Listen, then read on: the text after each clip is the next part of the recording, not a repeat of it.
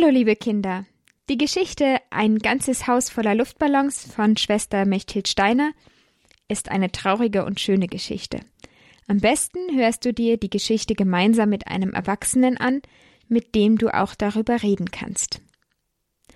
Daniel hat sich beim letzten Mal tatsächlich darauf vorbereitet, mit seiner Tante und ihrer Familie in den Urlaub zu fahren. Daniel muss nicht die ganze Zeit an Mamas Krankheit denken. Das ist auch gut so. Der Pfarrer und auch Daniels Mama haben ihm gesagt, dass es okay ist, wenn er sich über ein Fußballtor oder etwas anderes freut.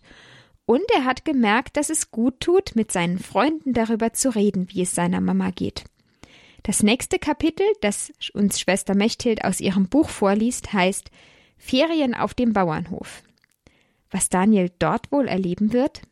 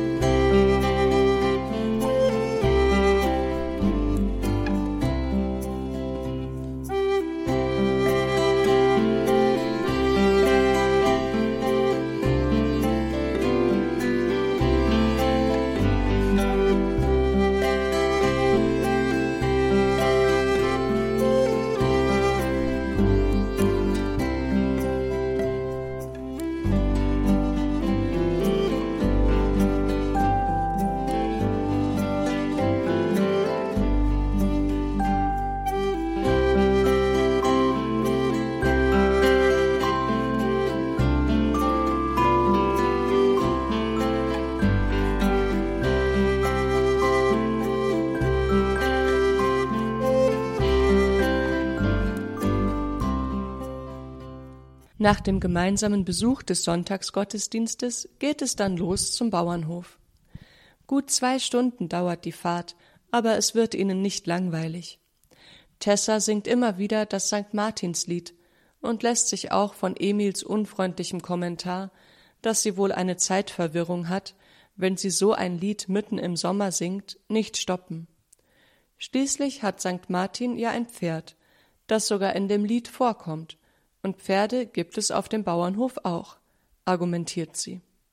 Als sie auf der Autobahn sind, fällt Onkel Anton ein gutes Spiel ein. Er sagt einen beliebigen Buchstaben und die Kinder müssen diesen Buchstaben eifrig auf den Nummernschildern der anderen Autos oder den Beschriftungen der LKWs suchen. Wer den Buchstaben zuerst findet, hat gewonnen und darf den nächsten Buchstaben sagen. Alle Kinder sind begeistert dabei, und auch Tante Magdalena spielt gerne mit. Auf dem Bauernhof angekommen, beziehen sie eine schöne Ferienwohnung im ausgebauten Stadel. Das Kinderzimmer ist ganz oben unter dem Dach und riecht wunderbar nach Heu, obwohl die Betten ganz normale Matratzen haben. Durch das kleine Fenster im Giebel sieht man nicht nur den Hof, über den ein paar gackernde Hühner laufen, sondern auch den großen Kuhstall, die Pferdekoppel mit den vier Ponys und einen kleinen See. In der Nähe des Stadels sind auch die Hunde untergebracht, deren aufgeregtes Bellen den noch fernen Traktorenlärm übertönt. Herrlich, jubelt Tessa und lässt sich auf das Bett am Fenster fallen. Ich kann von meinem Bett aus direkt zu den Ponys schauen. Das ist super. Ich freue mich ja so, dass wir auf dem Bauernhof sind. Daniel und Emil zeigen ihre Aufregung nicht ganz so offensichtlich, aber alle drei packen ganz schnell ihre Reisetaschen aus. Als erster ist Emil fertig. Rasch springt er die steile Stiege vom Kinderzimmer ins Wohnzimmer hinunter und rennt dann schnurstracks zum Hundezwinger. Emil ist sofort hin und weg. Fünf halbwüchsige Welpen tummeln sich um eine stattliche Schäferhündin. Es ist so faszinierend, den Kleinen zuzuschauen, wie sie sich balgen, spielerisch beißen, einander umwerfen und zwischendurch immer wieder bei der Hündin saugen, um ihren Hunger zu stillen. Ungefähr so würde es aussehen, wenn es richtige Wölfe wären, ist Emil überzeugt. Auch mit den beiden Hündinnen in dem anderen Zwinger freundet er sich sofort an. Emil verbringt seine Tage fortan bei den Hunden. Leo, der sechzehnjährige Bauerssohn, dem die Hunde gehören, gibt stolz sein Wissen über die Hundezucht an Emil weiter. Als er sieht, dass Emil ein gutes Händchen mit den Hunden hat, lässt er ihn die Hunde auch schon mal füttern oder nimmt Emil mit auf einen Hundespaziergang. Emil würde es zwar wahrscheinlich niemals zugeben, aber für ihn ist es der beste Urlaub überhaupt. Währenddessen ist Tessa bei den Ponys im siebten Himmel. Es gibt zwar leider kein weißes Pony mit rosa Mähne, wie sie es sich erträumt hat, aber Wolke, ein sehr verschmustes, schneeweißes Pony, wird Tessas Liebling. Jede freie Minute verbringt Tessa bei Wolke und würde wohl auch mit dem Pony im Stall übernachten, wenn ihre Eltern das erlauben würden. Ganz begeistert ist sie, als die achtzehnjährige Bauerstochter Anna ihr zeigt, wie sie Wolke striegeln und die Mähne flechten kann. Das Höchste aber ist es, wenn sie auf Wolke reiten darf und Anna sie über die Felder führt. Auch Daniel findet wunderbare Spielgefährten, die Zwillinge Florian und Fabian. Die beiden neunjährigen Jungs aus der Großstadt, die ebenfalls mit ihren Eltern Urlaub auf dem Bauernhof machen, sind genauso wie Daniel begierig darauf, alles zu erkunden. Gemeinsam klettern sie durch den Heuboden, in dem das Heu für die Ponys gelagert wird. Sie probieren, ob sie wohl in das Fahrerhäuschen eines Traktors kommen, der in der Scheune geparkt ist. Sie lassen die Kälbchen an ihren Fingern saugen und scheuchen die Hühner über den Hof bei dem vergeblichen Versuch, eines zu fangen. Da kommt dann aber doch die Bäuerin dazwischen und schimpft sie, denn so aufgescheuchte Hühner legen erstmal keine Eier mehr. Nachdem die drei Jungs sich entschuldigt haben, gibt die Bäuerin jedem von ihnen einen Korb und zeigt ihnen, wie sie die Eier aus den Nestern holen und vorsichtig in den Korb legen können. Dann bekommen die drei noch Schaufeln und Haken und müssen das Hühnerhaus reinigen. Zum Abschluss dürfen sie die Hühner dann aber auch noch füttern. Dabei bemerkt die Bäuerin irritiert, dass schon wieder viel weniger Korn in der Futterkiste ist, als noch drin sein müsste.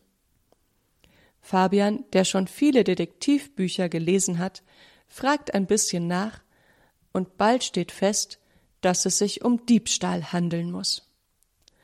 Sofort ist es für Daniel, Fabian und Florian klar, dass sie den Futterdieb fangen müssen. Zuerst einmal müssen wir uns auf Spurensuche begeben, weiß der Meisterdetektiv Fabian. Ganz genau inspizieren sie die Futterkiste. Florian holt sogar noch eine Lupe. Aber nirgendwo ist eine Spur zu sehen. Weder Knabber noch Kratzspuren und Fußspuren sowieso nicht. Hm, sehr interessant, sehr interessant, wundert sich Fabian. Ob es wohl ein Tier ist oder doch ein Mensch? überlegt Daniel. Aber welcher Mensch würde freiwillig Hühnerfutter essen?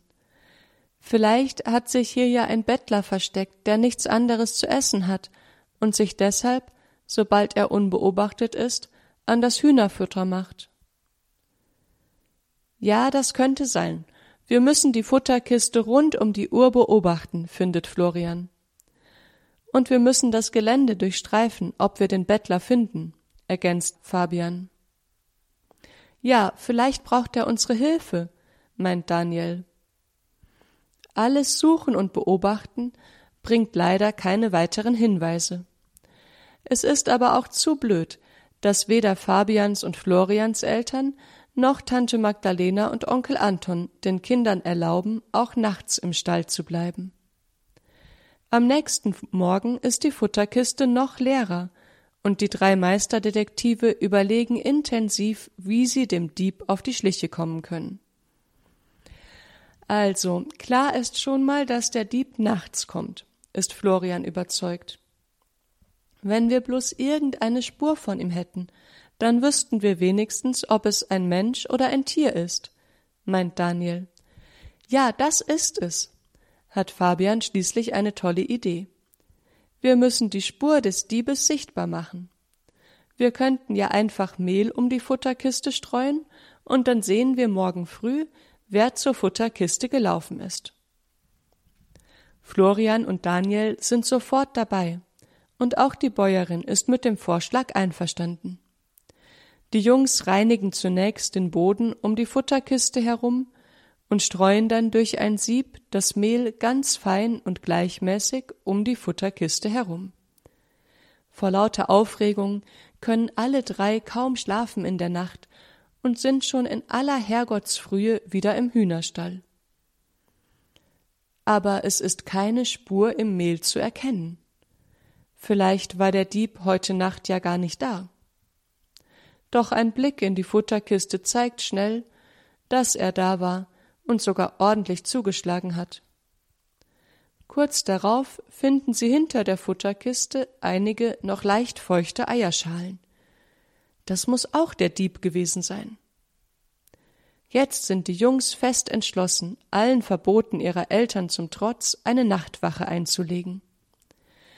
Daniel ist sehr froh, dass die Erwachsenen ihnen die Nachtwache doch erlauben und Leo, Anna und Emil sogar mitmachen. Tatsächlich können sie den Dieb auf frischer Tat ertappen. Es ist ein viel größeres Tier als eine Maus oder eine Ratte. Es ist sogar ein bisschen größer als eine Katze und hat weiße Flecken im Gesicht. Es ist ziemlich schnell und sehr geschickt, so dass es den eifrigen Detektiven doch entkommt. Aber Florian hat ein paar Fotos gemacht. Als der Bauer am nächsten Morgen die Fotos sieht, ist er alarmiert. Das ist ein Waschbär. Diese Allesfresser leben eigentlich in Amerika, sind aber in Deutschland eingeschleppt worden und drohen manche einheimische Tierarten zu verdrängen. Mit Hilfe des Försters gelingt es ihnen, den Waschbären in der nächsten Nacht zu fangen. Der Waschbär bekommt dann ein neues und sehr gut eingezäuntes Zuhause in einem Tierpark. So sind die Tage auf dem Bauernhof eine richtig spannende Urlaubszeit.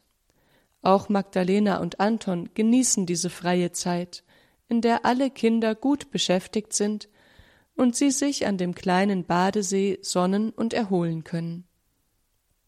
Magdalena ist besonders froh, dass ihr Neffe Daniel endlich mal wieder so unbeschwert spielt und so fröhlich lacht. Dazu trägt freilich auch bei, dass die Nachrichten aus dem Krankenhaus nicht zu besorgniserregend sind. Die Operation ist gut verlaufen und Angelika erholt sich langsam. Jeden Abend telefonieren sie kurz, meistens nur kurz, damit Angelika nicht zu sehr erschöpft wird. Nach den Telefonaten will Daniel immer noch den Rosenkranz beten. Meistens beten sie nur ein Gesetz zusammen, weil es Tessa und Emil sonst zu lang wird. Aber für Daniel ist der Rosenkranz mehr als bloß irgendein Gebet. Es ist Mamas Gebet und das Gebet der Mutter Gottes. Mit diesem Gebet kann er Gott alle seine Sorgen und Ängste geben. Das Gebet stärkt seinen Glauben an Jesus, der den Tod besiegt hat. Das gibt Hoffnung. Darum betet er den Rosenkranz im Bett weiter, während die anderen schon schlafen. Dann fühlt er sich besonders eng mit Mama verbunden und zugleich ganz wunderbar von der Mutter Gottes getröstet und geborgen.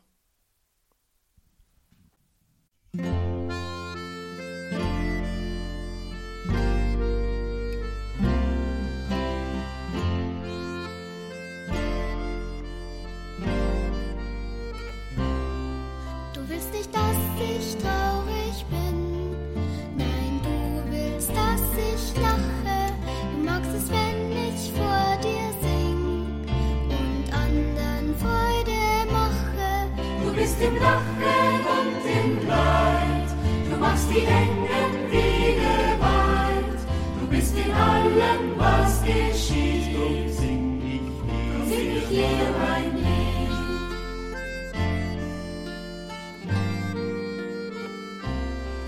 Du willst nicht, dass ich mich verliere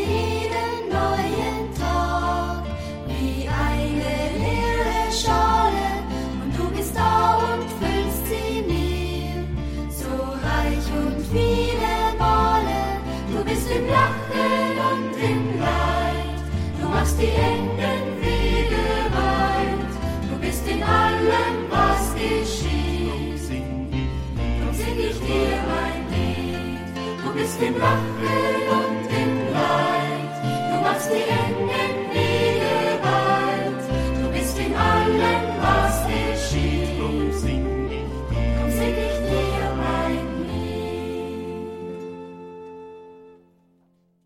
Gleich zwei neue Freunde hat Daniel gefunden und mit ihnen das Geheimnis und den Futterdieb gelüftet. Das war spannend. Es ist doch sehr schön, dass Daniel wenigstens jeden Abend mit seiner Mama telefonieren kann und danach mit ihr den Rosenkranz betet. Er auf dem Bauernhof und Mama Angelika im Krankenhaus. Jeder für sich alleine, aber doch wissen sie beide genau, dass sie zur gleichen Zeit zusammen beten. Das ist ein bisschen so, wie es auch ist, wenn wir mit den Heiligen im Himmel zusammen beten. Beten wir heute für alle Familien, die voneinander getrennt sind und die nicht jeden Abend zusammensitzen können, um miteinander zu reden und zu beten. Im Namen des Vaters und des Sohnes und des Heiligen Geistes. Amen. Gegrüßet seist du, Maria, voll der Gnade, der Herr ist mit dir. Du bist gebenedeit unter den Frauen, und gebenedeit ist die Frucht deines Leibes, Jesus. Heilige Maria, Mutter Gottes, bitte für uns Sünder, jetzt und in der Stunde unseres Todes. Amen. Maria mit dem Kinde lieb, uns allen deinen Segen gib. Amen. Im Namen des Vaters und des Sohnes und des Heiligen Geistes. Amen. Tschüss, liebe Kinder, und bis zum nächsten Mal. Eure Maria.